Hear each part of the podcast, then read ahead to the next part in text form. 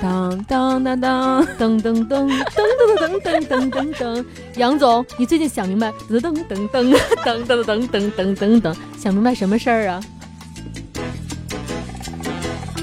回来，我妈就被眼前的一切惊呆了，家里被翻得乱七八糟。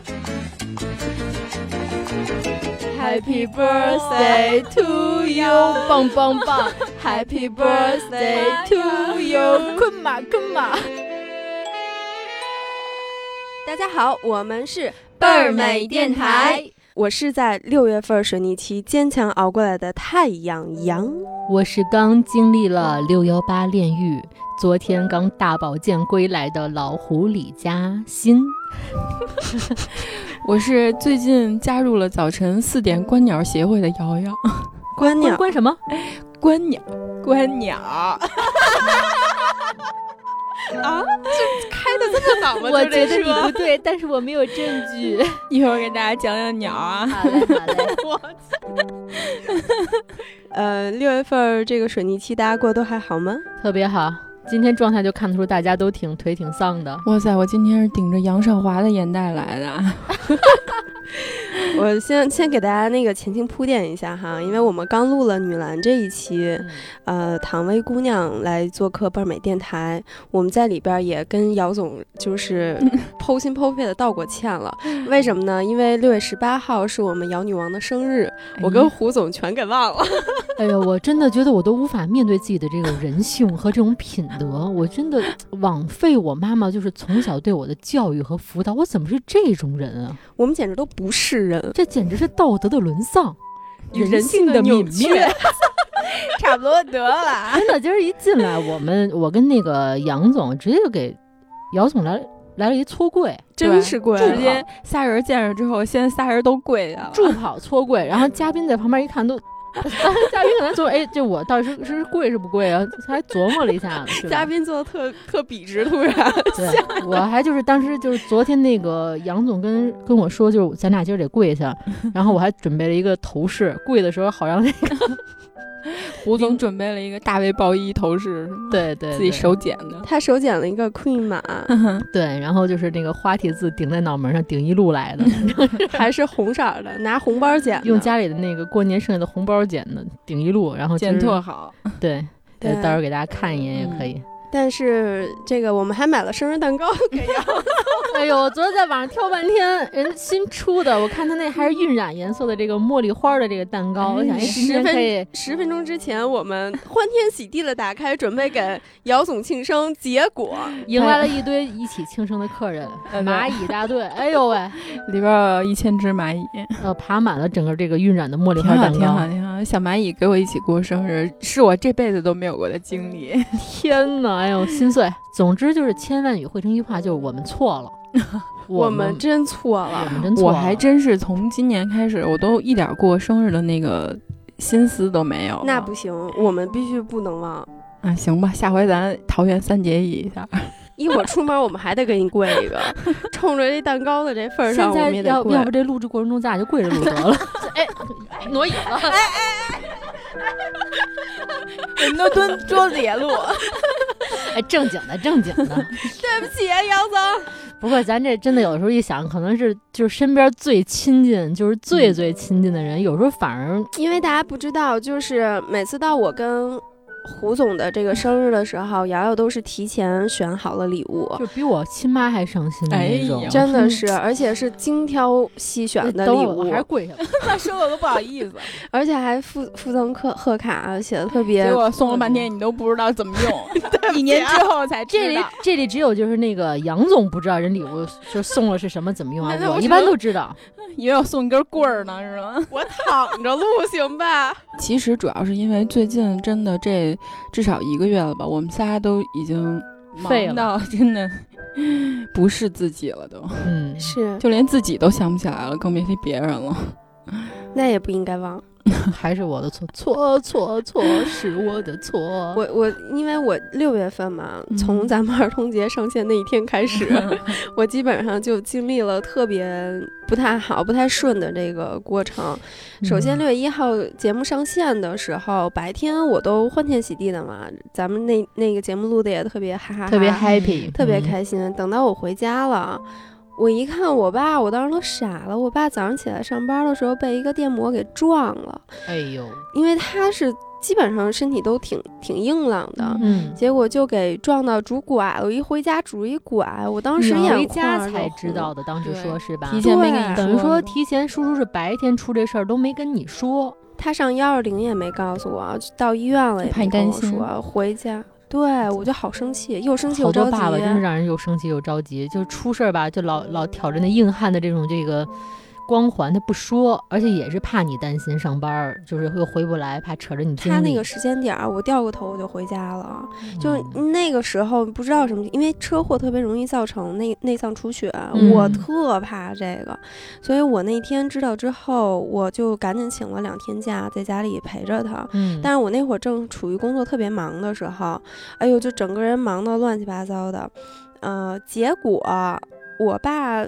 嗯，身体状况刚好一点，就是他虽然拄着拐呢，在家里边，但是就是还是能慢慢，他身体上那个疼痛是有点减少的。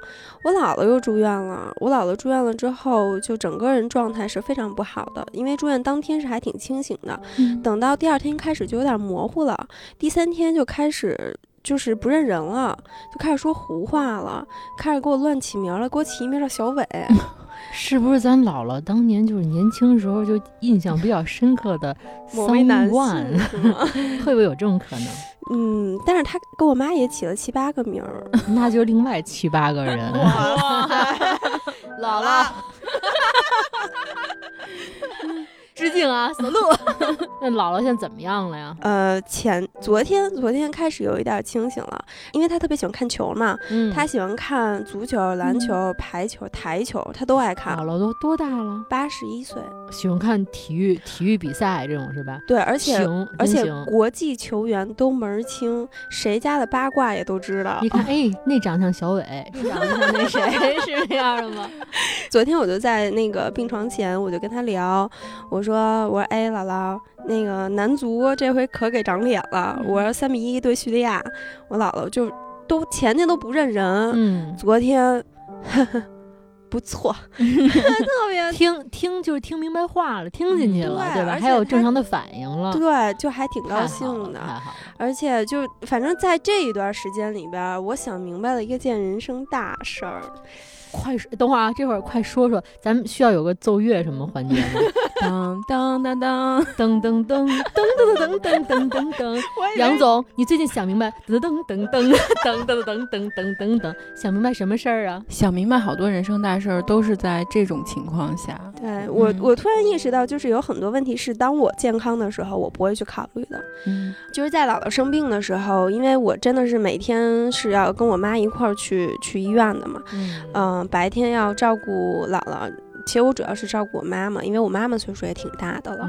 然后我妈妈晚上还要陪夜陪夜床，所以我就要在家照顾她，照顾我我爸爸。我爸爸还没好，你知道吧？就 天哪！我就说家里的整个运转，就第一次就是停滞成这样，然后落都落在你一个人身上了。可杨总突然变成了支柱了。对，还有工作，而且工作还是非常着急的一个状态的时候，而且还有电台。而且其实除了这些，就是比如说工作啊，还有其他呃，就家里的事儿，还有其他事儿。其实杨总的工作一直是挺就是高负荷的，看起来就是不太坐班或怎么着。但一怎么着问夜里，比如我们晚上聊天怎么着，干嘛要写稿呢？一怎么着要准备专题呢？一直是就是挺高负荷的，等于说高负荷的工作加上家里同时出了两件这么大的事儿，还得拉白我和这个。杨总这不上进的两个没有 三十多岁的大大胖子是吧？什么玩意儿？所以所以所以上一期节目延迟上线了一个小时，对不起大家，我错了。但是我就是当我姥姥在病床上的时候，当时她很不清醒，呃，突然当时中午我正在公司弄稿子，特别忙。护工阿姨就给我打了一个电话，说我联系不到你妈，因为我妈是陪完夜床，早上要回到家里边去睡睡几个小时，下午再去。嗯说联系不到她，说你姥姥突然发烧三十九度将近，嗯老人她本来身体就很弱很脆弱，她又高烧到那么那么高一个度，我就特别害怕。我就给我妈使劲打电话都打不了，就她都不接，家里电话也打了，她手机也打了，我就腿发软。当时我就给我邻居家的一个一个大哥，我就发微信，我说你妈在家吗？我说您敲一下我们家门，给我妈叫起来，她可能睡着睡着了，睡特别死。然后他妈就给我妈敲起来了，我妈就赶紧去了医院。我下了班又堵车，堵了小俩小时。等到了那时候傍晚，姥姥就刚刚退烧，有一点点清醒，但不认识我是谁的时候，我、我姐、我、我妈妈、我舅舅，然后我们就在她旁边，一人握着一个手跟她聊天儿。其实她什么都不知道，就有那么一个恍惚是，如果有一天，比如说我到四五十岁了，我的身体不好的时候，我父母如果需要一个人照顾。呃呸呸呸！哈，就我希望没有那个场景。但如果真的有那个场景，谁来去承担这样的角色？我那一刻就觉得特别孤立无援。孤立无援，而且就是我这几天都没有人管我饭嘛。就是我白天早上起来我就赶紧去公司，去公司就忙一整天，我也没空吃饭。等到晚上再顾完了医院回到家，我也没人管我饭。我那一刻都觉得，哪怕有一个人跟我说句暖和话，或者是哪怕说给我订个外卖，我可能都觉得心里暖和，或者有个支柱。因为当时有一个场景是我姐夫到了医院，一直陪着我姐嘛，然后就说你赶紧给我吃饭去。就这样的环境的时候，嗯我那一瞬间，因为我很少去羡慕、嫉妒别人，我那一个瞬间有一点小小的羡慕，就觉得，哎，我要是身边也有这么一个人就好了。而且还有一个想法是说，我从来不觉得养孩子是为了防老，嗯但是我那一个感觉是，如果等我到了六七十岁的时候，我的床边真的难道是没有亲人了吗？或者说，等我到七八十岁，我到姥姥那个状态的时候，好像我身边只剩一个护工。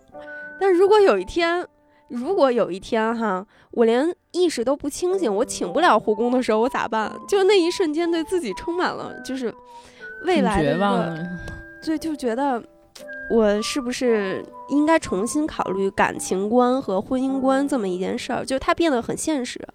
因为大家如果听过之前咱们电台的节目，就知道我是一个真爱至上的那么一个人，就是很 freestyle，就碰到一个人喜欢就在一块儿，嗯从来没有说是以一个现实的角度说去认真去想说两个人的陪伴以及一个爱人变成一个家人的那个过程。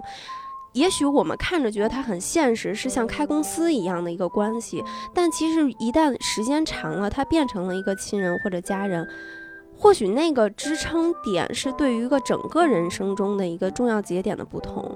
但是人很多就是自己都不知道的这个心理需求或心理的一些角落，就是通过你这样的情景触发出来的，对，你知道吗？对以前就是比如说。因为我咱们节目当当中无限无数次提到过，就是咱们仨是有这个年龄差，可能我们跟杨总不是说同龄人，嗯可能会比他大挺多岁数的。比如我小的时候有一段时间，我经常是你这种状态，嗯，因为我父母要我比较晚，他们就是跟我差距年龄很大，所以我我的父母比同龄人父母大概大个一二十岁，可能都不止的那种的。所以就从小这个就是父母这个身体这个危机，在我心里一直是一个我的压力。嗯，但是因为我从小面对应对吧，我习惯了，我一直在面对处理这些压力，或我就觉得应生活应该是这样的。那是因为我身边一直没有出现一个就是能帮我一块儿去面对这件事儿，告诉我亲爱的别担心，呃，咱们俩一块儿去处理这件事儿，没有这个人出现。我一直在自己去处理生活、自己工作呀、生活啊、家里啊，对父母的一些就是该尽的责任和一些担忧，都是在自己去化解。当时不觉得自己累，只是觉得就是生活就如此。但真的出现这个人的时候，你会觉得原来我在原来我自己经历的真的是一个可能挺超常的事儿。你现在就是经历这种超常的时候，激发出了自己这种这种心理需求。我觉得其实，在你这个人生节点，未尝不是一件好事儿。我哎，也觉得真的是。嗯，他就是我，因为我当时某一天深夜突然给这两位发了一个消息嘛，我说我准备结婚生孩子了，呃 我们俩就炸了，我们俩就炸了。我们俩我反正是特别鼓掌开心。然后我在群里还翻了几个跟头什么的。对他们，他们俩特别开心，然后我当时也挺暖的。就是我，我突然意识到，因为比如说我们的工作都不是那种说我说放下就放下，我说辞职就辞职，说走就走。咱们聊到过，对对，嗯我们还有自己的同事，我们有自己的东西要负嗯责，对吧？所以，如果一旦家庭健康，然后这些东西要平衡，还有生活要平衡的时候，也许有一个人在，真的会让你整个人会不一样。就是你一个人去承担这些东西，和两个人，如果是一一块儿承担的话，可能会更。嗯，也许他不用做什么哈，我我都我也不奢求说人家是像你一样是一个亲生的状态去帮你做什么，嗯，就哪怕这个人在，去跟你说两句暖和话，握着你的手，跟你说没关系，咱们一块儿嗯扛过去这一段就好了。就那一刻感觉，我觉得就那天我在群里想翻跟头那天，我的高兴的点不是说不是说就是觉得啊你要找对象啊，你要谈恋爱，要结婚，要生孩子，不是为这件事儿本身就是特别喝彩，是为什么？就比如说，呃。我跟姚总在生活当中无数次，可能不管说是点啊，或者说有实际行动，比如说我愿意去给杨总去介绍对象或怎么着，这个事儿是别人劝你劝不来的。我高兴的点是在于，就是通过一件事儿，你自己忽然想了，是发心的，就是有这样的一个人生规划了。我觉得，哎呀，太好了，到了。对我以前就是觉得人生真理是说，你父母跟你说了好多话，其实说白了结局都是一个意思，就是希望有人能帮你一一起去走完人生这条路嘛。但你就是觉得这件事情我没想好，我根本不明白什么意思。嗯可是我可能就属于那种智商比较低哈，或者是，嗯、想开的开悟性比较比较少。我是到现在才突然理解到那些特别朴实的意义，它真的是有意义的。对，嗯，就以前就是，比如爸妈跟你说了很多很多话，比如说，哎呀，他们会说的很直白，就是你要没孩子，你老了怎么办呀？我老了，对吧？我们一直有一个倍儿美养老院，然后我老了可以这个可以或许你想自己事业有成，足够有钱，我担心老，担心什么？对，但是好多东西它不是你担心的那个点，是你走到那步之后，你没得选了，你只能那样去运作呀。对现实、嗯现实的课程和我们想象的课程真的是不一样的。同意，嗯，因为我的那个团队里面，就是比杨总更小的小朋友们其实更多，嗯尤其是小女孩们，大家其实都是不婚不育的那个 理念，包括现在还是。然后之前上周正好有一个小朋友他要走了，就是要辞职走了，换一个地方，然后我们就一块儿吃饭，聊了一些这种事儿。他说他可能从也从至少从不育转到想不管结不结婚生个孩子了。就是我觉得人生就是这样，你可能在你二十五岁左右的时候，比如小女孩会觉得婚姻呀、然后孩子啊，对自己都是一个拖累，然后给自己带来的都是一些不好的东西。但是当你比如到三十三十五岁，你就会遇到一些难以避免的事情，比如说你的父母老了，或者你自己的身体也不像以前那么好了，这时候可能你就需要有一个人在自己的身边，或者是有一个孩子，然后可能他你对他付出很多，但是他带给你的很多东西是比你付出的要更多的，对就是收获其实更多。哎，也不知道我这大妹夫在茫茫人海哪些个这个 陌生的不陌生的人堆儿里呢？对，但我其实还是没有特别想明白，我是有了这么一个念头，念头，嗯就是因为我还是觉得一定要是有感情的，而且大家一定是对，一定是有那种比较愿意彼此一块往前走的那个念头的，而不是说我为了有一个人啊，在未来的某一天的某一个时刻能帮上我，我去找这个人，让他当一个工具人，在我的人生里出现，还是不是这样？因为大家应该是相互扶持的嘛。不过你有这念头就就特别好，在于就是有时候你在接触人或俩人相处的时候，你有些东西会自我调整，会稍微降低一些。就比如说你原来信以为真、绝对真理的东西，可能会适当调整，俩人调和一下。我觉得有这个发心，就是改变好多事儿的一个小动因。对，嗯，挺我觉得有有一种人生，可能就是你自己真的独立到你能承受那个孤独。就比如说，等到你非常老的时候，你经历这些的时候，你自己一个人能扛住，那你就可以享受你年轻时候的自由。如果你不能的话，可能真的跟你来说最亲近的人还是伴侣，对他的排名亲近排名其实是比你的亲人更亲的，因为他在你的人生里至少从时间上是陪你时间最长的人。没错，而且我发现就是，呃，当我去有这样的心的时候，去重新看待我们的生育那一期，我在里面有聊过，说我希望的那个生育焦虑什么的，包括现在很多新媒体在给年轻人是说，啊，我们独立，未来的科技发展或者怎么样能够帮助我们。呃，更多的去独立的生活，哪怕你是个空巢老人，你也可以生活的很好，有科技的帮助。但是就是机器它是冰冷的，就是我刚才说我我感动的那个点，都是因为人温度本身的温度，对，所以我就那一刻就一下就因为每天都是夜里从医院跑回家，那一刻就突然觉得就。哎，要是有这么一个人，感觉这闺女开悟了，我这么多年的心没白操。胡总最近开始准备要重操重操重操旧业了，你这段别剪，必须的，开足马力啊！最好的货留给我最好的朋友。对，所以啊，货吗？啊，口误，口误，口误啊！对，所以我们这个开场有点长哈，也是分享一下我们倍儿美电台这个三位主播的日常的这些啊成长中的小过程，不同时争个有吗？什么？不同时争个有吗？征友启事？不必，不必，不必。那首先过不了我这关。哎呀，哎呀，往这往往这一坐，谁敢谁敢过去？对，上期刚争完。对，我们可以跟大家聊一聊这个姚总的观鸟故事。观鸟故事跟你的婚恋有什么关系啊？我想问，主要是一开场，我觉得大家好多人都等着听这一段。我这个观鸟协会可能是婚恋的下一步。哎，不是，咱咱这期要要要要聊什么来的？我我忘了。陌生人，要观陌生鸟。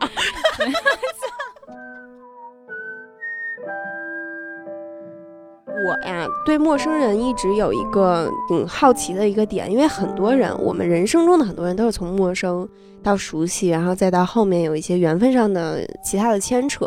他有意思的点是，他无意闯进你的生活，并且给你带来了或多或少的改变。那个过程还是挺奇妙的，因为以前我们都看过一个电视剧嘛，叫《不要和陌生人说话》，是吧？我们冯老师经常嘉禾什么的，对，被拉出来这个鞭笞一顿，演的太好了。可是我们成年人的世界里，陌生人就代表着很多可能。对吧？工作上来讲是人脉的拓展，从生活上可能就是你很多不同的需求。咱们做这专题，就是之前做这个准备过程当中，我才对自己有这种梳理，因为不会，可能生活当中不会平白无故去回顾自己跟陌生人的相处方式或怎么着的这种。我刚才还在跟就是录制之前跟那个杨总在说，我忽然就是因为准备这专题，忽然发现自己对陌生人的这种就是。呃，信任感好像没有两位高。我是特容易相信陌生人。我好像没有两位，就是比如说咱们准备的这些材料里聊到的，说这么高。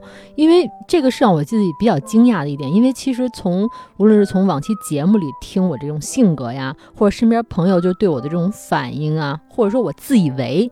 比如说，我不管跟这人熟不熟，或者说是大家在一个场子里玩儿，或者说因为工作或者因为娱乐去社交这种东西，我我从来没有过担忧或设想。我说，哎呦，我我愁，我跟陌生人打不开话匣子，我就玩不开，我没有这种就是预想预想焦虑。嗯，我到每一个就是比如说玩的场合，或者说是跟熟或不熟的朋友在一起玩，我。我可能都会挺高兴的，因为我就是爱玩，爱玩本身，嗯，不管是喝酒啊、玩啊、做游戏啊、旅游啊，我觉得都 OK 啊。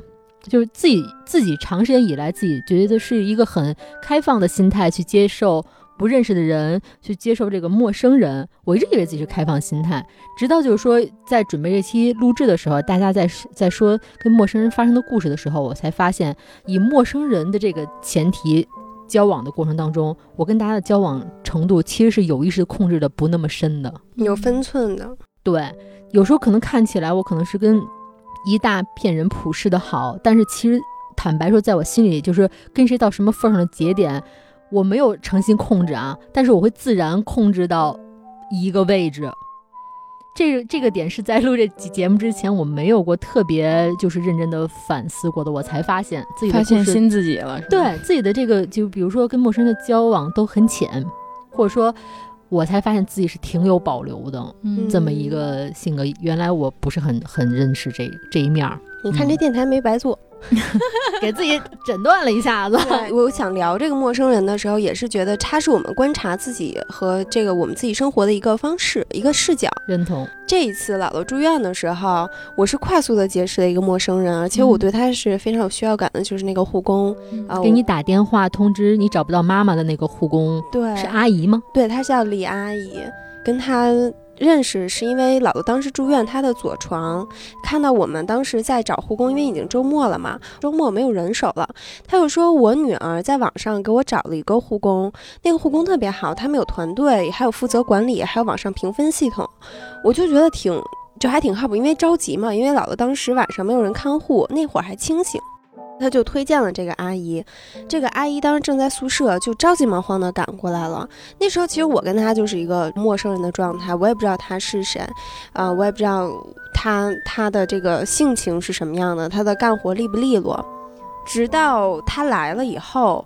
其实那一瞬间我是有点功利心的，就是我对他所有的好都是为了他能照顾好我姥姥。嗯，对，所以就是我当时真的是，嗯，一个劲儿的跟那个阿姨说，我说阿姨，我姥姥脾气不太好，因为我姥姥 你们也知道，北京大娘那种。我说她呢脾气不好，而且她也是处女座。你对自己的认识，我现在越来越放心了，真好。我说这啥？我说那个您多担待。我说姥姥她，因为她很爱干净，还是挺要样的。后来第二天就开始不清醒了，到第三天就开始彻底糊涂了。我妈就陪夜，就天天跟那个阿姨是轮班倒。我就才知道这个阿姨的故事，她是家住南方。她比我妈妈岁数大一点，是六六零年出头的一个阿姨。她有一个儿子，他儿子找了一个女朋友，他就不是很同意。他不同意的点，就是因为觉得那个女生和他儿子可能性格不是特别相投。结果人俩就是年轻人嘛，谁管你同不同意呢？这俩就结婚了，生孩子嘛，就阿姨就帮他坐月子，照顾他。等到那个孩子准备上学的时候，因为有学区房这种事儿，还是什么，就是他有户口这这件事儿，他就把房子过户到他儿子和他儿媳的这个名下了，这儿媳就变脸了，对他百般挑剔，在生活中哈就很难为他。虽然这是他一面之词跟我去聊这个故事，可是我不知道他当时有没有嗯为难他的儿媳妇儿。嗯，反正他当时就是挺寒心的，因为毕竟那是。养老的房子，一生的心血可能对于人来说，对，那是她一辈子的房子。她老公也对她不是很好，那她老公是属于咱俩一块赚钱花你的，我的钱存起来。这阿姨就等于相当于里外受气，嗯，所以她就决定出来了，就来北京打工。小六十岁了，嗯，一个人来北京打工，然后做护工去伺候别人。她儿子和她老公一个电话都没给她打过，嗯，我就觉得真是他妈的什么玩意儿。对我我，所以我对我这婚姻观，我还是得好好想想。你这么摇摆吗？很摇摆。我是觉得很心疼她，比我妈岁数还大，然后也是每天都在医院里吧，他不能出医院，嗯，他相当于二十四小时都在医院里病房里去伺候病人。他第二天就哭了，在医院的时候，是因为那些护士对他的态度不好。就是因为因为他是护工的身份，对他说话特别不客气。回到病房他就流眼泪了。我妈说你咋了？他就说说他们不把我当人。呃，我妈那一刻就特别心疼他。后来我妈想了一个办法，就是跟那些呃医护人员说，这是我们家远房亲戚，是表姐。护士长就对其他的护士就说啊，这人家亲戚你们注意点儿。所以通过这么一个慢慢熟悉的过程，我就开始认识他了。以至于现在，呃，这么短短几天是啊，姥姥是六月六号住的院。嗯，这些天以来，我基本上给我妈做做什么好吃的，我就给她留一份儿，因为医院的饭嘛，就天天就那几块儿，没什么大病的话，也不好吃，我就给她留一点儿。然后我妈也给她啊买双鞋，买个包，就她们两个反倒成为姐妹了。嗯，我也跟那阿姨说，我说你要是有任何事儿，就随时给我打电话，你自己的事儿什么的。我还是挺佩服这种可能年年纪都稍微有点大了，但是他们。有各种生活经历，然后觉得对自己也并不公平，但是他们还是会，尤其是女性这样特别多，他们还是会出来自己去，至少也算是一个自己的事业，嗯，对吧？靠自己的能力谋生活。我家原来那个就是照顾我月子的那个月嫂也是，就是他们应该都是差不多的经历，她也是儿子，月嫂其实挣的挺多的，嗯，小两万一个月都是，她又是那种金牌月嫂。就真的特别累，晚上不能睡觉那种。他也是把钱都给儿子买房子了，儿子也是结婚了。结果有一天，他跟我说他微信里边有两万八，然后让我帮着他儿子要买一个什么东西，他不会转账，让我帮着转账。然后我说那我转多少啊？他说你把这些都帮我转给他。哇，嗯，他就把他身家对所有的我刚给他的钱，然后就都转给他儿子了。那他自己不留吗？他没有地方花钱，基本上他因为月嫂就是二十四小时在家里，嗯，然后从这家出去了就又换另外一家，等于他就一直在给他儿子打工。虽然我觉得他儿子就不不予评价，但是我觉得这种真的特别坚韧的女性力量。然后我看着他有的时候也挺心疼的，所以有的时候我能自己做的事儿我也自己做，就是自己多带，而且我就一直自己带孩子睡觉，我就晚上让他好好睡个觉，白天可以多照顾照顾。是那个特别会织毛衣的阿姨吗？不是我的月嫂，月嫂嘛啊，嗯她就是啊，她做面食，她是山西人。嗯，那你开始跟他之间有一个建立信任的关系吗？因为她是之前那个给我弟家当过月嫂，啊然后当时我弟说她就还挺好的，而且他们有一个就是做这个工作其实挺心酸的一点是其他人看不到的，就是她全心全意的二十四小时的去照顾一个孩子，然后比如说最多三四个月，然后他已经跟这个孩子非常非常亲密了，马上就要换下一家，就再去适应一个新的家庭，一个新的孩子。尤其是做月嫂，他们本身都是喜欢小孩的。我那个月嫂就是走的时候，她真的就是眼泪都在眼睛里，然后说以后你多给我发发那个月亮的照片什么的。我说肯定给您发，就是这就是他们的工作。但是他就还是一直在努力的工作，努力的赚钱，不管他是因为什么，就哪怕他是要养自己这个不争气的孩子，但是我觉得他特别实现自己的价值，对他自己的人生是实现了的。而且他是不靠别人的。对嗯，她老公也是花她的钱，这都怎啊？生气。我觉得好多这种护工还有这个保姆，或者说是可能都是有这被逼样的那种到这个份儿上了。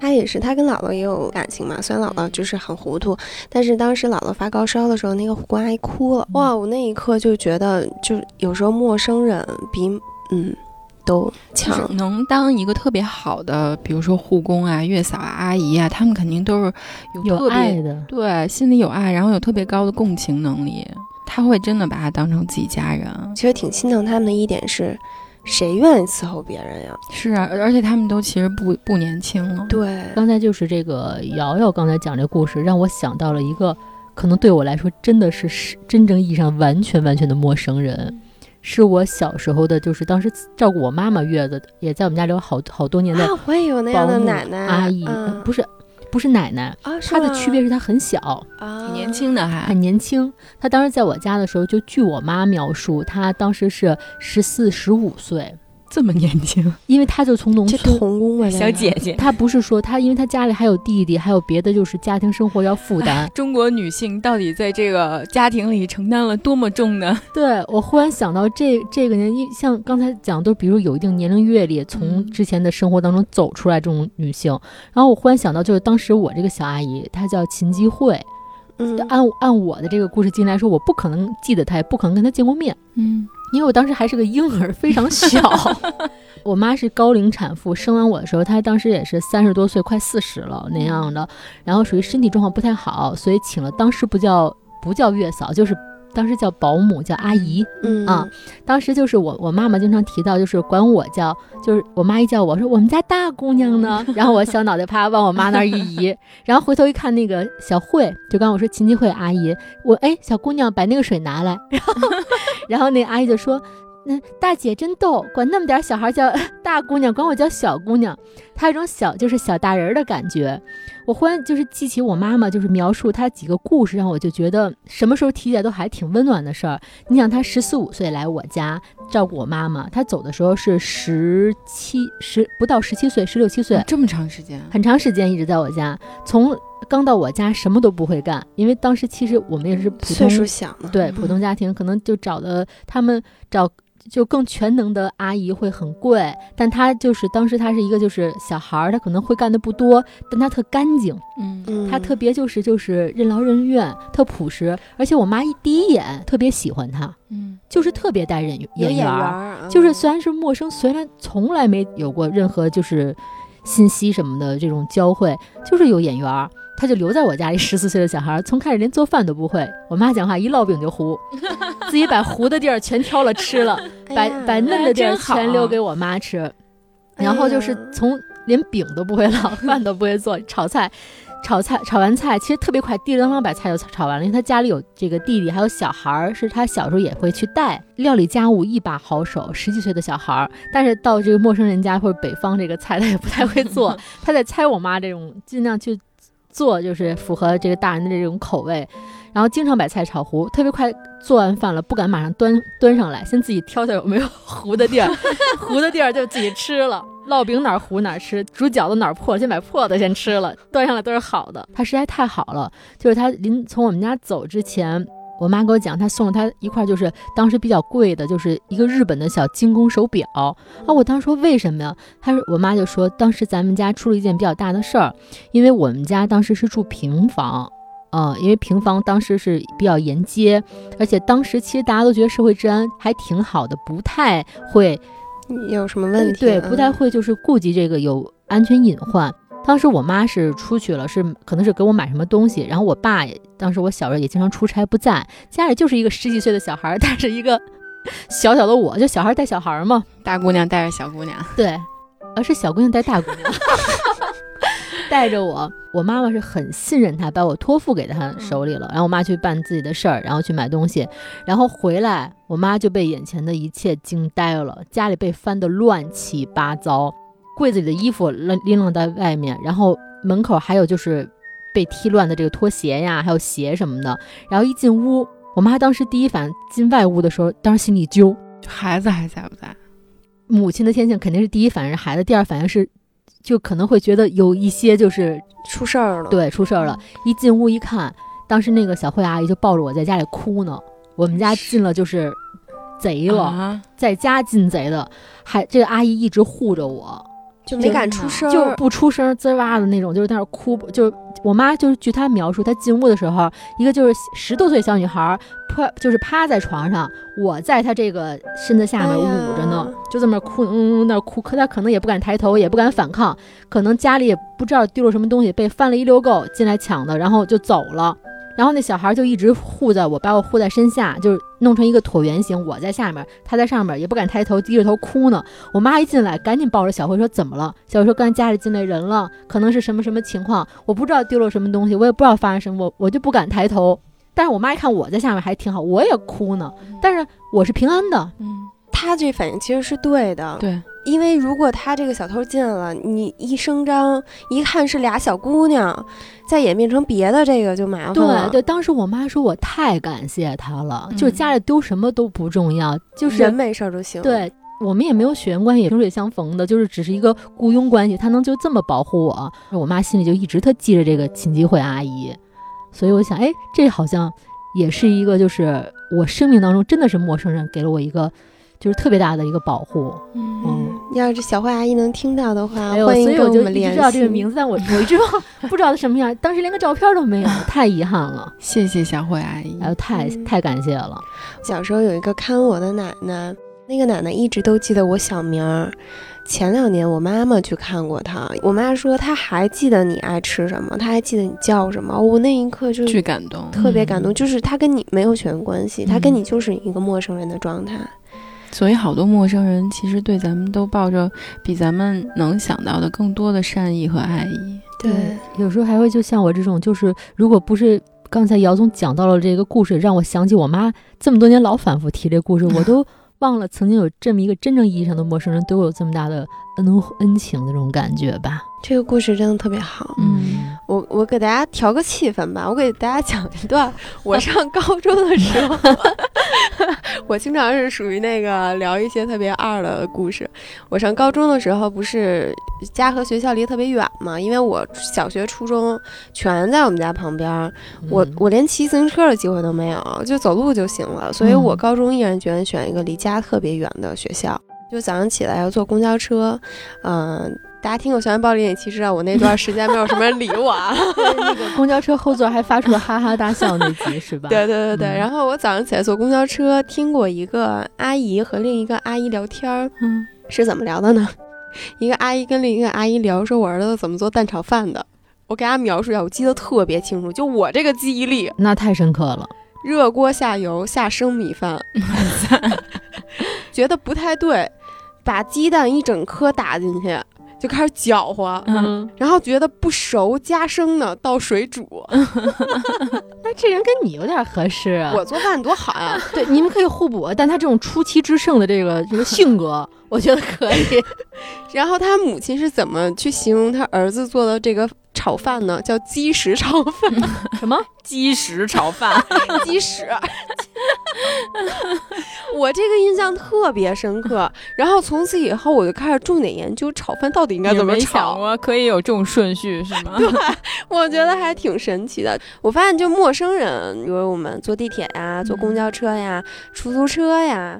都是我们认识陌生人特别好的一个而场景，而且是大量，就是高频面对陌生人的一个场所，还真是。对，嗯而且还能听到很多像类似这样有趣的事儿。主要是你还是把耳朵竖楞起来了，是观察嘛，观察是人生的必要课程。太棒了。我之前有一次，那会儿还不是出租车，就还挺早的了。我二十岁出头的时候是黑车，那会儿就从地铁出来之后，出租车特别少，然后大家都拉那种，比如说几几块钱、十块钱就到家，然后几个人拼一个那个。结果那天下大雨，然后我当时就可能是心理压力特别大，然后赶上好多好多事儿。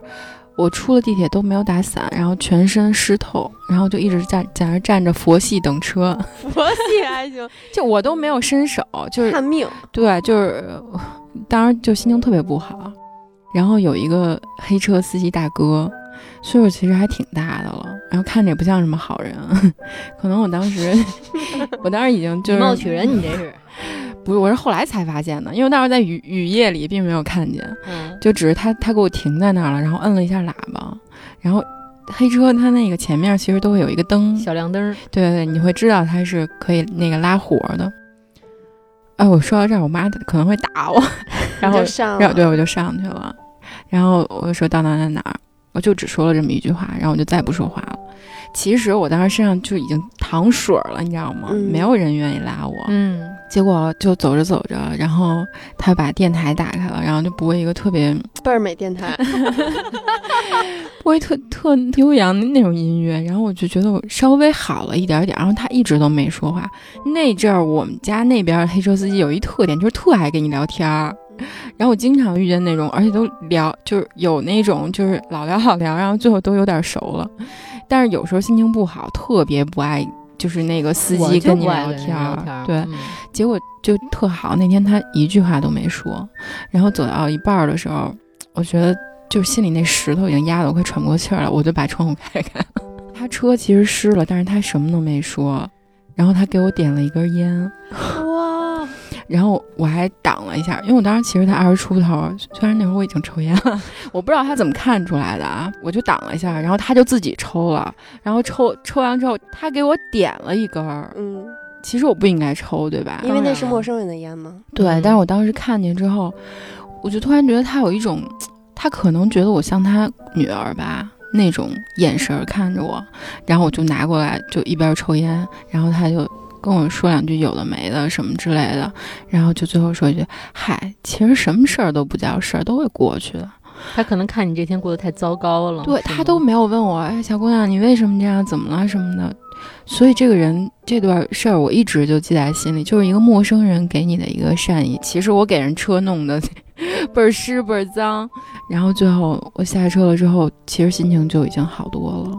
我突然想起了那个贾木许的那个电影叫《地球之夜》，嗯，它就讲的是在这个世界上的各个城市的出租车在某个夜晚发生的故事。嗯，出租车的陌生人的故事太多了。我想起一个好玩的，给你讲一个吧，就是原来我妈有一姐们儿，姐们儿之前就是练过那种，然后虽然说也四十多岁了吧，但是后来就自己开出租车去了。等于办完办完办工作那种，然后有时候开着开着，就比如开到景区什么的，就玩去了，收车玩去了。然后来大姐那天穿一皮褛，然后拉了一高中生高三，然后就跟那个学生聊天嘛，一男学生戴一小眼镜，倍儿斯文。当时挺晚的了，然后就拉了，然后他说要去哪儿，挺远的一地儿。他当时坐前面嘛，就开车坐前面，那个高中生坐后面。虽然说是男孩晚上去挺远的地儿，但是就是一小孩嘛，他也没想太多。结果走到半路的时候，直接那个一个匕首抵在他皮褛上了，啊，跟他要钱。哦，管那个女出租车司机要钱。就练练过这大姐，因为大姐有孩子了，孩子也不小了，而大姐当时一点都没有害怕。她后来因为跟我妈聊天嘛，她说我当时就想，哎，这小孩肯定遇见什么事儿了。然后他就跟这小孩聊天，最后把这小孩聊哭了。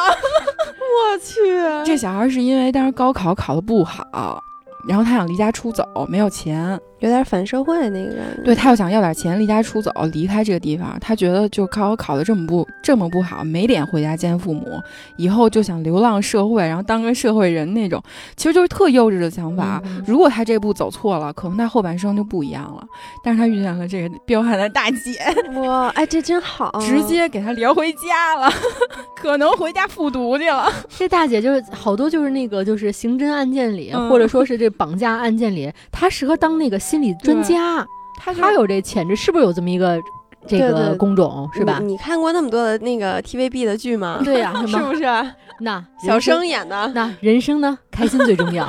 要不开心，我给你下碗面啊！是，那种。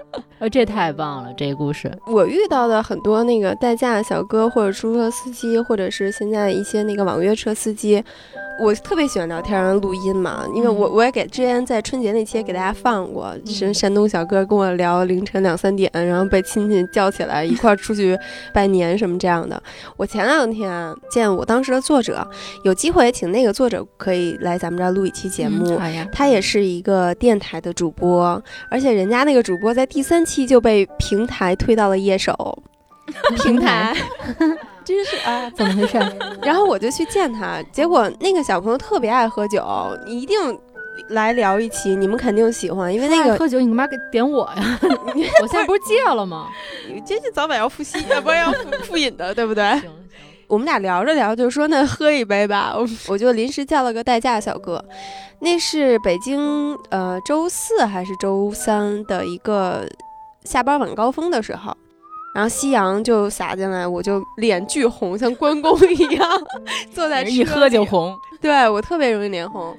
那大哥就开始先跟我聊，因为其实比如像专车司机、网约车司机是有要求的嘛，就是如果乘客不跟你说话，你是不能跟他说话的。是有啊，有这种要求吗？拉我的司机为什么老跟我说话，还特烦？专车哦，是说那个不能那个打探隐私，然后好像是车内也有录音的那个吗？不是，就是人顾客只要不跟平台要求，好像有这么一一段。对，但是代驾小哥哥不一样，代驾小哥哥就特别爱聊天儿。对，他就上来说：“哟，脸够红的。”我啊，你说我叫太阳，没白叫是不是？然后他就开始聊说那个你怎么这大下午这这点就喝成这样了？我说嗨，见朋友。说那个就莫名其妙转到感情观了，这转的可挺莫名其妙的。对，我就有点忘了嘛，我记性也不好，反正就转到感情观了。转到感情观呢，他又说哎你怎么样啊？我说我不是特别着急，但是也也也在找着呢啊，在找着呢。他说哼，一看就没努力。这小哥能成大事儿，看人有点个准啊！说话一下就说到点儿上了。对对对，我当时那一瞬间就啊吧吧，就不知道该如何回人家，特别有意思。然后就跟他去聊，我说那你你怎么样啊？是吧？你说我，他是一个天蝎男，他对感情是都聊到这一步了。我会直接问人家你什么星座的，然后打开一下话匣子嘛。然后我虽然喝成那样了，还是要录音跟人家就是采访一下。锻炼一下日常采访技巧。然后就开始跟他聊说家在哪儿啊，然后你为什么还不找呀，对吧？你不能光 diss 我呀。他就是对女生是非常有感情上的需求，大过于家庭式的需求，只要他们两个相爱就可以，就是纯谈恋爱不负责任那种呗。不是就结婚，包括结婚，嗯他是嗯他是很能接受相亲的，他相亲过无数次，然后他也是属于那种扶贫式的相亲。特别好玩，然后怪不得你们如此投缘。对，然后后来他就跟我聊他现在的感情观。我说：“那你现在对爱情还抱有期待吗？”他是大概三十五岁、三十六岁。他说：“嗯，最近有点没有了，但是人生不能对感情没有期待，我还是得嗯调整我自己，让让我自己有这个期待才有意思。”我觉得，哎，确实感情观挺相投的。你看人多努力，对他特别努力就。别人家孩子，你看看，对，然后后来我前段时间还碰到一个这个代家小哥哥，因为那天晚上也是一次很很意外的一个酒局，就是当时也就喝了一杯啤酒，脸不怎么红哈。我坐在那个后座，然后那个小哥哥是戴着口罩呢，但是他的眉眼特别好看，就我一眼就看到这个眉眼，像谁？比如有点像梁朝伟年轻的时候。就哎呦靠眼睛吃饭那块儿了是吧？真的，就他的那个眉毛很、嗯很浓，然后他眼窝很深深，而且他眉眼的距离是很很短的。就是那种迷离范儿，深邃迷离范儿。对，然后他眼瞳孔还挺大，我这 必须聊一下。你是不是遇见梁朝伟出来拉活了？后来就跟他聊，他是一个山西处女男。我说：“那你这个平常是不是朋友不多呀？”他说：“你怎么知道的？”大家都惊了啊！他说：“你怎么知道的？”然后我我就说：“因为我也处女座呀。”我说：“那你平常就会聊一些，比如你工作收工以后去哪儿吃？”他是对吃饭非常有要求的，他不是很合群儿的一个人。他说：“我哪怕我一天拉十十个小时的活儿，我也绝不在路边随便吃一口。”嗯我一定要找到我想吃的那个馆子去好好吃一顿，因为他是山西人嘛，嗯哼，对刀削面特别执迷。其实咱跟面干上了。然后他就给我推荐了一个北京特别好吃的刀削面。后来我就聊到最后，两个人因因为已经很熟了嘛，那一路大概小四四五十分钟，我你把口罩拉下让我看一下，全脸什么样？你还是没忍住啊，憋一路了。我跟你说，鼻子和嘴不输他的眼睛，真的长得巨帅。结果没眼梁朝伟，啪，口罩一拉下来，小岳岳，真的巨帅。就我就跟他聊，我说：“那你代驾是全职吗？”他说是兼职。他兼职到什么样的时间点啊？就他人家是已经结婚生孩子了，他为了养孩子，在北京，他白天是早上八点半到下午六点半是上班儿。然后上班吃吃一口饭，七点出来拉活，七点半七点出来拉活，拉到晚上十二点到一点，第二天起来接着上班。那这人不适合你。不是，哎呀，人家都结婚我知道，但这种人就这种人就不适合你。就比如说，就是，呃，又帅有正当工作，然后还上进有责任心这种，就 就入不了你法眼。我我现在入得了，可能。加油吧，你挤出个反例刀儿。我我那一刻就觉得我好不容易啊，嗯就是我最近连轴转我已经快疯了，但是我一想人家是每天都是这样，而且是为了就是养家糊口，我就觉得真的是太辛苦了，嗯。所以其实我觉得跟陌生人去聊一聊这些故事，对于他，我拉了一天活了，我去跟一个人聊聊我的近况，我觉得也可能对他是一种释放，而对于我来讲是了解这个社会的另一面的一个机会，我觉得还挺好的。你看，这就是刚才我说，就是我跟，比如说跟你跟那个姚总的这个差异。你比如说，你刚才是说有句话，就是就是 Q 到我了，就是感觉就是，比如聊到这个路程的后后半段的时候，你觉得你们俩已经很熟了，他觉得啊可以再聊一些更更多的话题。这对我来说，就是还是一个特别浅层接触的一个阶段，嗯你知道吗？这就是我发现咱们在准备这稿件的时候，我忽然觉得啊，原来是这么的不一样。但是其实我在今天录制之前，然后第一个说我发现我这个特点的，其实也是一个陌生人。嗯那时候可能是二十三四吧，那时候正好有个假期，是跟自己闺蜜想说出去旅游柬埔寨，当时想去吴哥窟。然后看那些就是什么石头啊、是石门啊什么的，然后可能二十三四的时候想去旅游，就是四五天的行程。当时我们就报了一个简单团，当时还有一个就是另外一哥们儿想跟我们一块儿去，等于说这个行程等于说是两个女孩儿一个男孩儿这样一个嗯朋友局。呃，在抱团的这个情况下，就是比如说俩人俩人一个标准间，这男孩就落落单了嘛。后来他就跟另外一个团友住在同一个房间里，这个团友当时就是对我们来说是一个陌生的人，加入了可能我们间接加入我们这小团体。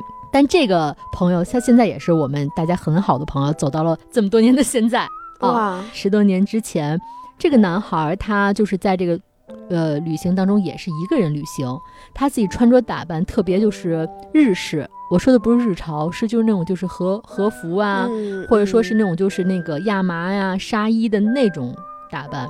他是一个做就是花艺的一个男孩儿，嗯当时他学的是日本的一个插花艺术，叫什么小泉流，是非常小众的一个非常美的一个艺术。然后他加入我们这个小团体，当时就是在大家都玩了好几天了，就因为这种旅行特别容易能拉近人和人的距离，因为从早到晚，你白天跟着团，我们四个人在一起，呃，晚上这个团散了之后，我们就去喝酒、去玩、去去啊，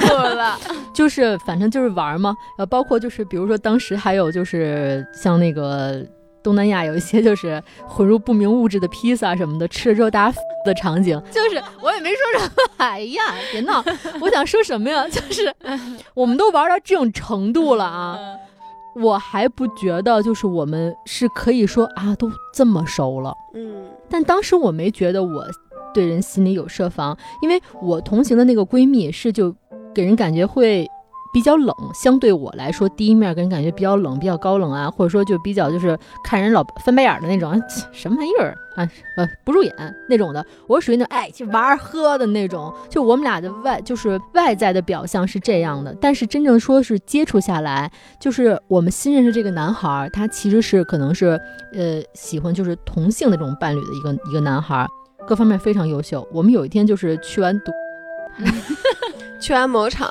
对，去完就是那个硬币场 倍儿听倍儿听，对，主要倍儿听。哎，倍儿听这名儿好，我喜欢。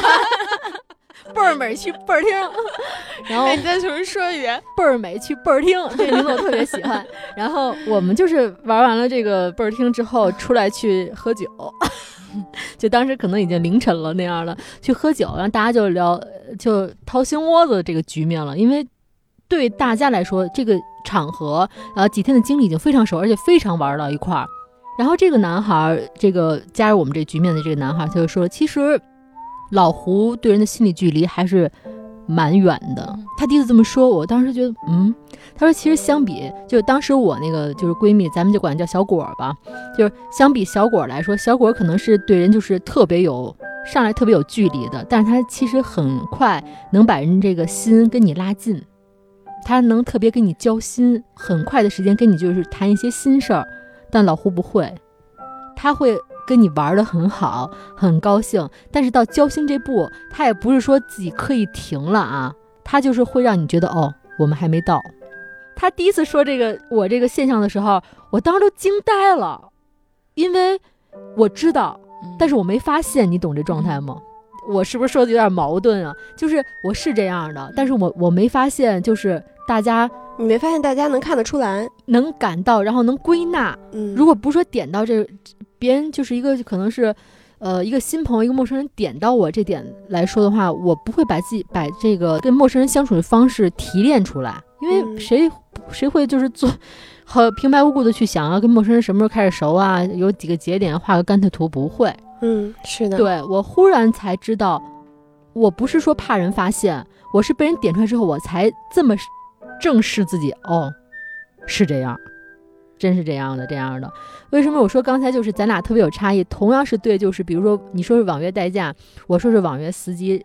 这个朋友来说，我很难跟人在路上就是去聊那些有的没的。但是我性格里来说，我比如说人家开始跟我聊天啊，我是很不爱在车上聊天的人，因为我在车上不是在睡觉，就是在耳机听自己想听的东西，或者在想就是可能工作生活当中自己的事儿，是在自己的世界里关闭的，呃，不外放的那种东西。但是比如说人家特别爱跟我聊的时候吧，我就特别怕人尴尬。就瞬间成了一个捧哏的人，大哥嗯吧说半天，我可能就接一句啊，谁说不是呢？叭一说半天说啊，可说呢。其实我没在交流，我可能是在应付，没有发心的想跟别人交流。包括就是前前两天，就是带我妈出去，呃，打了一个那个网约车，我才发现，就是我从不爱交流，转变成就是爱观察，嗯，带我妈去吃饭。我在群里给你们发，我妈就是跟我妈喝花了那天，啊 也不是喝花了，哎，你不戒酒了吗？啊，那天之后戒酒了哈。那天之后，那天之后，嗯你 你你你损我，就那天打了一个那个网约司机，打了一个网约司机，就是约了一个就是网约车那个司机小哥嘛，嗯就打了一车，然后那个小哥属于就特别健谈型，别人吧的跟我妈聊，我妈属于爱跟人聊型啊，嗯所以我就变成了就冷眼旁观的第三人。他跟我妈聊天就是阿姨，这怎么怎么着，北京这发展怎么怎么怎么着，他就特别知道老人想聊什么。嗯他变成一个就是他知道你要什么，他就给什么的一个一个人。我说，哎，我就看他俩聊天，自己就若有所思。这个时候，他接了他哥们儿一电话，嗯他就跟哥们儿说：“我操，今儿晚上我得 今儿晚上我这我这收工之后，我我我我可能得早点回家，但我是真他妈不想早回家一。下就变了是吧？切换到他这个可能角，色切换，他可能是他本真的人格。嗯那边我不知道说什么，他大概就是自言自语回答，可能就是就是媳妇儿可能带孩子，没什么心情顾他，然后家里一堆乱七八糟事儿，自己可能得帮忙，可能干一天活儿想逃避，对自己干天活儿又不想面对这些，他说我操，真不想回去，我就想出去醉一场。我心说，哎，醉一场。然后聊了一会儿，他挂了这个电话之后，继续跟我妈社交，说：“哎，您看这个这个农展馆这路啊，这路灯，您知道吗？这农展馆怎么怎么着，都是农农业部这个租的这个地要，变导游了是吗？哎，就变成这北京导览了。聊都是我妈想听、爱听、爱聊的，我妈也是兴致勃勃。然后这个时候她，她这个语音，她这个微信响了，就是他一点那个语音那个这个绿条嘛，他是公放型，他可能是他媳妇儿问他几点回家，他摁着这个语音回，哎，今天我收工完，我就想早点回家啊，你困就先睡吧，嗯啊，累了一天了，那孩子那个给弄睡了，也估计也挺晚了，你自己别太累啊。啪，又切换到 这种频道。当时，当时啊，我跟我妈真的是亲母女，我们俩眼眼神啪一对，嗯，就看着他这个三种这个性格在我眼前就自由切换。我下车之后，我说这小哥可以啊，我妈就回了一句，嗯，聪明人。只能说中年人的生活真的不容易。对你就是从一个就是你可能没有跟他产生直接的交流，但是你从一个观察者，你可能看到一个中年或者说一个族群，或者说男性的某一个阶段。嗯，切换的这个三个立面，我就觉得哎有点意思。如果我不是跟他陌生人的话，他一定不会这样充分展现在我面前这三种立面，我觉得还挺有意思的。其实你跟他有说，比如说我现在跟他们会在路上经常聊天儿，是因为我这个职业就是被迫改变了我其实一些生活方式，因为我大家都知道这校园暴力这期什么的，校园暴力这期我这是吧就不爱跟人聊天儿，怎么嗯聊不好，我也不是很会聊天儿。嗯，我现在也不会聊天儿哈、你现在挺会的呀。你，发问经常不是被 Q 一粒镜嘛？但其实，但其实，呃，因为采访这件事情是我每每个月都要面对陌生人，但是采访又跟日常跟陌生人沟通是不一样的。我需要在非常短的时间快速跟他建立一个信任感，就是大家有一个熟悉度。我不能让他放慢时间，比如说咱俩聊三个小时，聊完了以后俩人熟了，采访结束了，那这个对于我来讲你的职业特性需要把这个进程缩短。一定要缩短到嗯非常快，因为比如说我是视频节目，我需要更快去破冰。啊，比如说我需要在录制之前，我就跟他有一个五分钟、十分钟、二十分钟，我就要很快让他进入到那个状态、那个情绪里面。专业一点的，那他肯定是，比如像演员，他可能会很快就进来。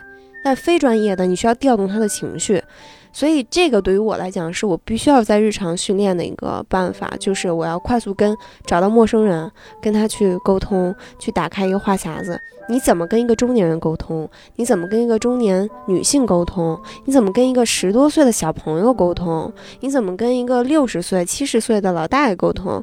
就是都是要用不同的方式去打开这样的陌生人破冰的一个关系。嗯，但是其实在这过程当中，也把你的世界都打开了。对，你需要在清醒的时候，需要跟这么多不同类型用你的方法去聊天儿，还能保有现在的发量，你真的是老天眷顾你。我最近不正在掉呢吗？哎呦，我觉得这真的太烧脑了。这些你做这些事儿，我要是喝一瓶酒之后，我都能做到。但是我清醒的时候，我跟谁都可能不太能这么快的达到你这个。所以我遗忘性比较高。哎呦，可真不赖你。聊完就忘，是这意思吧？就是这不赖你，脑子里这东西太多了，要好像有点新东西进来，必须扔点旧的，所以现在都不存，你知道吗？没有可能就是一一个移动硬盘。对，你刚才聊那个故事，我突然想到，我之前在乌鲁木齐出差，有一个就是新疆小哥，我跟他在聊天的时候，我都快笑死了，他太可爱了。他是属于在车上是吗？说着一嘴江普，基本听不懂，只能靠关。靠关键词去完整的去听他的某句话的意思，我大概给他翻一下，因为我我我也录音了，到时候我再听一下，大家能不能听得懂？他在车上放了一个新疆的摇滚乐吧，也流行摇滚乐类似的，就是叫《迷恋我》那首歌。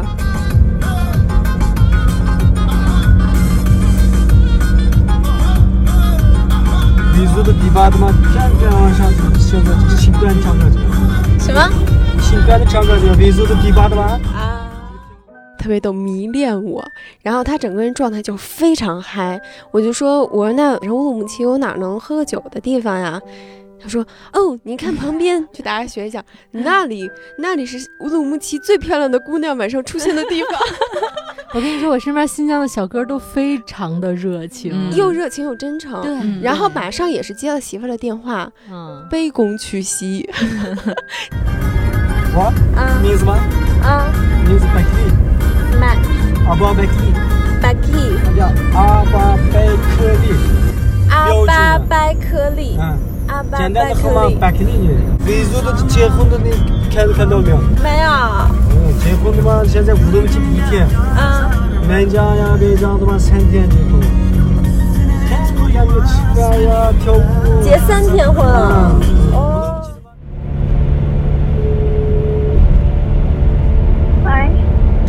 呀，你吃饭呀，跳舞。结三天婚啊？哦。特别温暖啊！等我马上就收工了，我就回家就去见你。就那一刻，我就可见天下这个男子们这个套路都是 总有相通啊。对，远在大西北和这个 在那个首都还真是 也没有什么差异啊。看来聊的口若悬河，然后啊，好的，我马上就回家。对啊，是啊，这不都是用的一个就是切换方式吗？就是那风筝的线还在媳妇手里握着呢。拿我妈的话，聪明人。也怪不容易的。你们还有碰到过什么陌生人吗？整理这个专题时候，我我还想到一个，就是陌生人对我的一个，有是能叫作用吗？不知道能不能影响。呃，也不叫影响，叫是一个对我来说一个作用吧。这个用词可能不当啊，大家可以帮我归纳总结一下。等我说完，是因为就是我通过陌生人能够就是更了解身边的人，就是有时候我可能会通过就是身边人跟陌生人的这种相处方式来认识或者更了解身边的人。怎么？你比方说之前就是谈恋爱的时候，嗯，会。跟一个男孩，就是比如说充分就是了解呀。你谈过恋爱吗？呃，你怎么回事？我说的是这次。对我们这种这个了解是只限于两个人，或者说两两个人身边的朋友圈子。但我觉得这东西还是很局限，很有就是呃粉饰性的。真的是会，但是他跟陌生人的这种交这个接触方式，反而能折折射出他性格当中就是不太好发现的点。比如举个例子，有一次我们就是开车，然后这个男孩很有路怒症，开着一路吧，这一路从北京的南边开到北边，这一路啊，该骂的不该骂的，这一路全骂了。哇，这一路全噼里啪噼里啪噼里啪全骂了。我没有觉得他好或不好，因为对于男孩来说，就是开车路怒，很多人都这样，或者说是就是对方已经开始攻击你了，很少有人能就是不做出反应。但是我忽然就见到他的另外一面，他因为他对我都太温柔、太温和了，我忽然见了他暴躁的一面，这是他在开车当中，我看他跟陌生人相处的时候的一个点。还有一个点，就有一次我们去逛商场，他看路边有一个那个老太太抱着一个就是买菜的兜子，里面反正我不知道装的什么，露出来就是一颗葱啊，露出头的这颗葱。老太太抱着葱在路边这站着，他忽然停车说：“哎，您去哪儿啊？”啊，您那个需要顺一下吗？什么的，就是素不相识的一个老太太，觉得她老太太抱的东西有点多，看能不能给她顺一下。老太太说：“哎，没事儿，我这等我儿子呢，他一会儿也来接我。”虽然最后没顺着，但她这个停下车这个行为，就主动想去帮助别人这个行为，我忽然觉得，哎，她又是这样一个性格。在生活当中无数无数次和陌生人的接触当中，我忽然看见她是一个比较很善良、很能吃亏。嗯啊、很愿意为别人着想，就包括有的时候跟人买东西的时候，他能不砍价就不砍价。他说小商小贩能挣几个钱，他也不是很有钱的人，他就是会别太去跟人计较。他跟陌生人的交往过程当中，折射出他很多就是我们俩单纯我们俩接触过程当中不可能了解的面儿。我觉得陌生人对我有一个是个作用，镜子，没错，嗯是一个就是折射这个身边这个人或者折射自己的一个镜子反射。啊。反射，对不起，我是一个理科生，理科生算不算不好使？对，反正我就觉得他是能够做一个就是验证这么一个作用吧。我觉得，哎，忽然还是挺会关注这些点的。嗯嗯，我之前也是，呃，跟一个陌生人一个非常小的举动，得到了一个巨大的恩惠，是为啥？那会儿有一个餐厅，是南京那边一个大家都知道的一个餐厅。然后他是会有一个一个大爷，大概其实也挺大岁数了，五十多岁，他就穿了一个就很古式的那个中长中长衫式的衣服，啊。对他就在门口，然后走的时候呢，他就跟你抱拳，说那个下回您再来什么这种。我呢，就我平常不也挺没溜儿的嘛，我就也跟人一抱拳，我说大哥辛苦，大概是客气的说了一下，我就走了。我刚走大概没几米，他就把我叫住了，说我这一天没怎么人理过我，你是第一个跟我报手的，塞了我一堆优惠券儿，就是实打实的说说姑娘说太好了就呱塞了我一堆优惠券儿。就是你温暖到他了。所以其实别人对咱们来说是陌生人，然后其实咱们对他来说，我们也是陌生人。太对了，我们应嗯该给他们一些输出，其实就是对他们更多的善意。对，比如我之前想起来，我自己一个人去那个濑户内海那边的各种小岛的时候，当然也是淡季，没什么人。然后我嗯住那民宿里边，其实有好多房间，它是一个就是那种日本的那种老式的那种房子，然后里边有好多那种和室。我住在最便宜最小的一间阁楼里，但是那屋里就我跟那个，她算是一个整理卫生的一个小姑娘吧。他当然也是在那兼职，然后平常还上课什么的，但是也已经二十多岁了，可能是上大学吧。然后有时候我俩连比划带说那种，他说他英语也不好，我英语也不好。然后我每天回来，就只是我们两个在那儿吃吃饭，吃吃那个 Seven Eleven 那便当，然后聊聊天。结果有一次我去一个离那个民宿有点远的那个小岛的时候，没赶上晚上回来的船，因为我去看了一个村里的演出，然后太太远了就没回来。然后结果等过了一天我再回来的时候，他还挺着急的。然后回来说：“哦，你终于回来了，我以为你就出了什么事儿之类的。”然后我就给他讲，昨天我去一个博物馆，然后碰见一个陌生人，我跟他聊天的时候，发现那边有一个村里的歌舞伎的表演，嗯我从来没见过这种的，就是他们当地村民，然后自己组了一个舞台剧那种，然后还特盛大，然后去了很多人。日本好多这样的那个小小台子，对对，然后我就想，这我肯定得去啊，然后还算了算时间，肯定能回来，结果没回来。嗯，然后他当时听完了之后，就就有几分钟就没说话。嗯，第二天自己掏出一个小本儿来给我看，然后上边就一堆什么算机票的钱什么的。我说这是什么呀？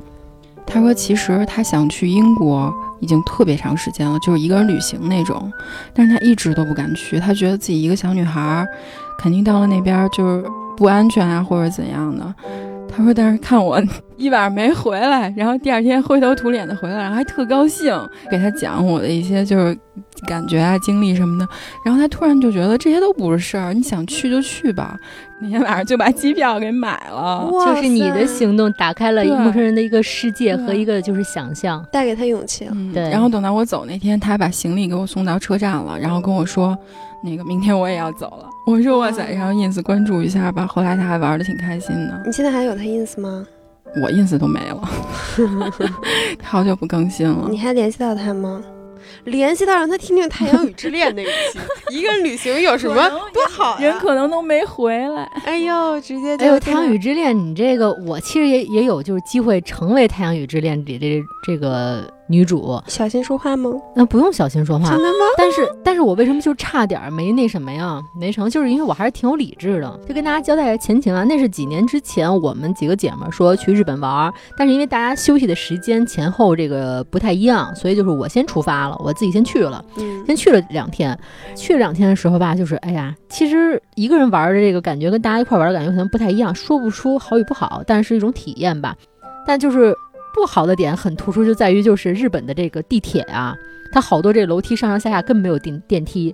但是因为对，但是因为我去之前是拿了一个大行李箱，因为去日本我还有一个比较重要的任务啊，但跟但跟姚总没法比啊。我想想小小的就是购个物，所以带了个大箱子。你跟唐薇同学，带给我都穿身我缺一个这样的朋友，对，就拿了一大箱子。可是日本这个地铁里，这个好多都是没有电梯的，上下都是楼梯。哎呦，我自己就在这个转地铁的时候搬上搬下，我都已经自己就认命了，就想，哎呀，反正自己前一天来就是这样嘛，而且后几天来大家都是女孩儿，谁也帮不上谁，可能这几天就是这种情况。但正正那么想呢，一边就是一步步错，先把这行李上一台阶儿，我再上一台阶儿，行行李上一台阶，我再上一台阶，一步步跟那儿错，因为我行李太大了。正在那儿错呢，正在那儿想呢，正在灰头土脸，这儿抱怨呢，心里，但是就是在这个自己的世界里沉浸呢。这时候忽然后面有人拍我肩一下，我当时哟，我操，打劫是吗？就是我很难浪漫起来，就抱歉，我不是这种这种性格。我一回头，然后回头就平视了，在我眼眼帘当中的是就是胸，哦，男人的胸，然后往上一看，哦，还挺高的。是一个就是穿着西服的，然后一个就是日本的上班族，挺年轻挺帅的。他就用英语说：“我可以帮你搬一下吗？”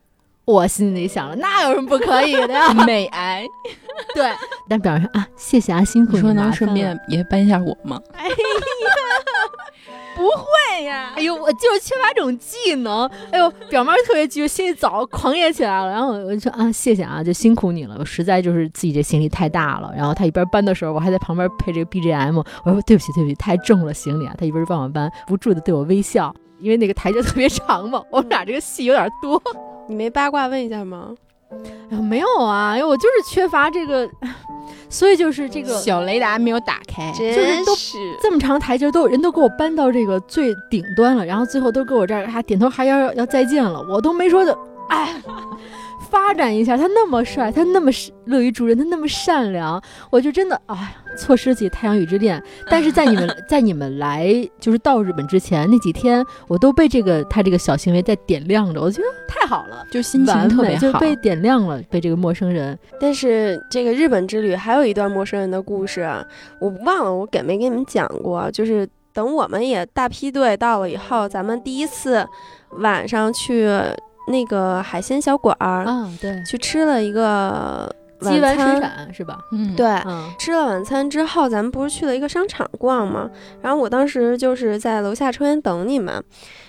陌生人啊，有善意，但是呢，也大家需要谨慎和小心。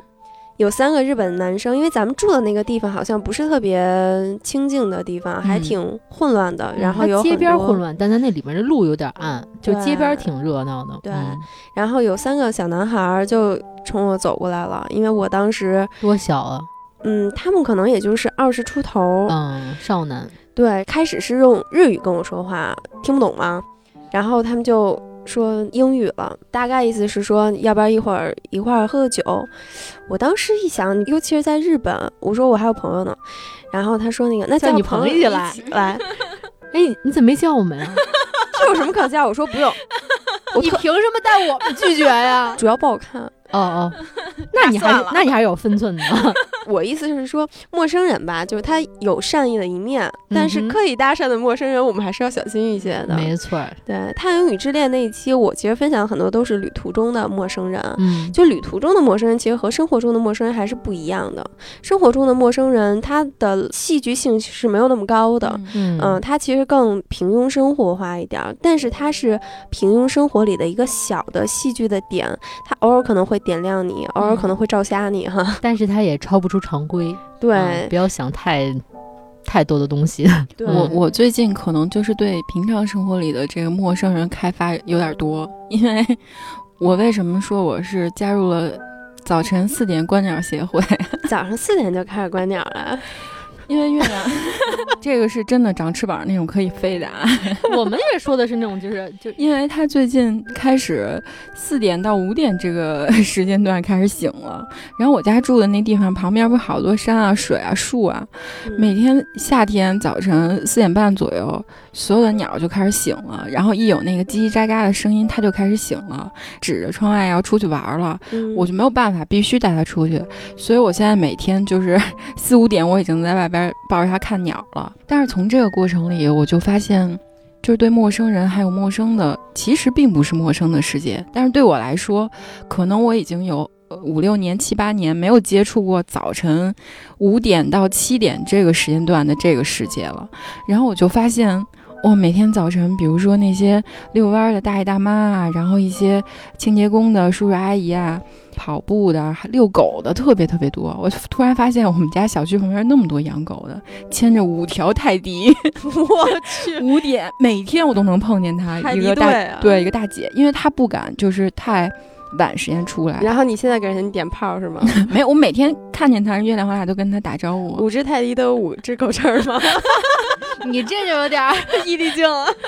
对，然后我们会看看这些陌生人啊，他们都特别有活力，太阳也快升起来了。然后月亮，因为它个儿它矮嘛，它就会看一些地表一些的东西，除了鸟，就是一些小蚂蚁啊。然后下过雨之后，有一些小蜗牛啊，然后就觉得，我突然发现早晨五点到七点那个时间段的北京，虽然特陌生，但是特别特别好。这可能就是我在辛苦带娃这个同时，然后他回馈给我的我没想到的意外的收获。我是特别喜欢一座城市的早上四五点钟。嗯，就是我不管是在北京还是或者是出去玩儿，因为我起得早嘛，早上四五点钟是我觉得一座城市特别美我太佩服你们了，我真起不来。就是那种嗯那种感觉是非常不同的。就是你在一个城市时间长了，尤其是呃这是我们的家乡城市，嗯你跟他的熟悉度是非常密切的。嗯但是当你去找一些不是很经常去跟他见面的这些时间段去看他的时候，是以另外一个视角，对。觉得很有意思，而且出现的人也不一样。对，因为早晨五点到七点那些人，你可能，比如说十十点到十二点这个时间段，你是见不到他的，因为他已经睡觉了。对我以前就是我第一次出国是去澳洲，去墨尔本、嗯是出差。有一天是我们也是非常早就要起来去下一个城市，早上四五点钟，墨尔本的上空热气球就飞起来了，哇，那个感觉好棒，而且是那个太阳刚刚升起来，我刚刚升起来，光芒有一点出来的时候，然后那个街上是有一点金光灿灿的，特别美，特别好。嗯，所以我们这一期聊聊陌生人，我觉得特别好，挺挺有温度的。对，意外打开了好多自己就是没想到的点和尘封的这种就是记忆吧，还挺好的。嗯，如果听众朋友们有跟陌生人之间的故事，一些特别精彩的故事，也欢迎发送到我们的邮箱，以音频形式也行，文字形式也可以。我们的邮箱是倍儿美电台的拼音全拼爱的 QQ 点 com。还有一个故事跟大家聊一下，就是我们现在的这个录音棚，嗯、这个录音棚也是我前段时间认识的一个陌生朋友，也是通过采访认识的。嗯、他们的这个播客叫推迷思侦探社。咱家素瑶呢也是他们的忠实粉丝，给大家的忠告就是不要在吃饭的时候听这个节目。但是他经常在吃饭的时候听。但咱这录音棚真的，刚才不是还有嘉宾录制吗？包括现在我看着这个杨总，他后面不都是那种就是立体的吸音海绵吗？嗯你们看觉得眩晕吗？不晕啊，我怎么看就有点动啊？就他那种你可能饿了还。挺适合他这个推迷思这个嗯，主题的。非常感谢，然后董哥和他们这个子妍小朋友能够为咱们提供一次这样的录制的机会。对，然后他们这儿现在也开放录制播客也行，或者你想录段歌儿也行，呃，录段歌说唱，哎，说到录歌，咱今儿有一任务，什么歌儿？你刚才还想点头，对不起，咱是不是得打个点儿？咱一直打掉，等我重来，重来，卡掉了，一二三，进。Happy birthday to you，棒棒棒！Happy birthday to you，困嘛困嘛！Happy birthday to you，啊啊啊！Happy birthday to you，you you you，我操！谢谢谢谢，我 surprise 了，简直简直简直了！我唱的太好了，能给修成那种就是差不多那种 Celine Dion 那种感觉吗？那小哥不是说能调音吗？那是我来做后期啊，我我想成那个凯莉，你你还是玛丽吧，还是他不叫玛丽亚凯莉吗？大家如果有什么想一起分享聊聊的，也可以加我们的倍儿美的朋友们的听友群，然后我们的。号码是大写的 A，然后后面是小写的 Y N U R 下划线，两个大写的 M，这么复杂吗？这这是全智贤 Plus 的微信，你可以加我，然后我把大家拉进来。现在我们已经在群里开始 聊的挺嗨的，对对，欢迎大家进群，欢迎大家给我们留言、评论、发邮件。好的，这期就到这儿吧，我们 say goodbye，goodbye，拜拜拜。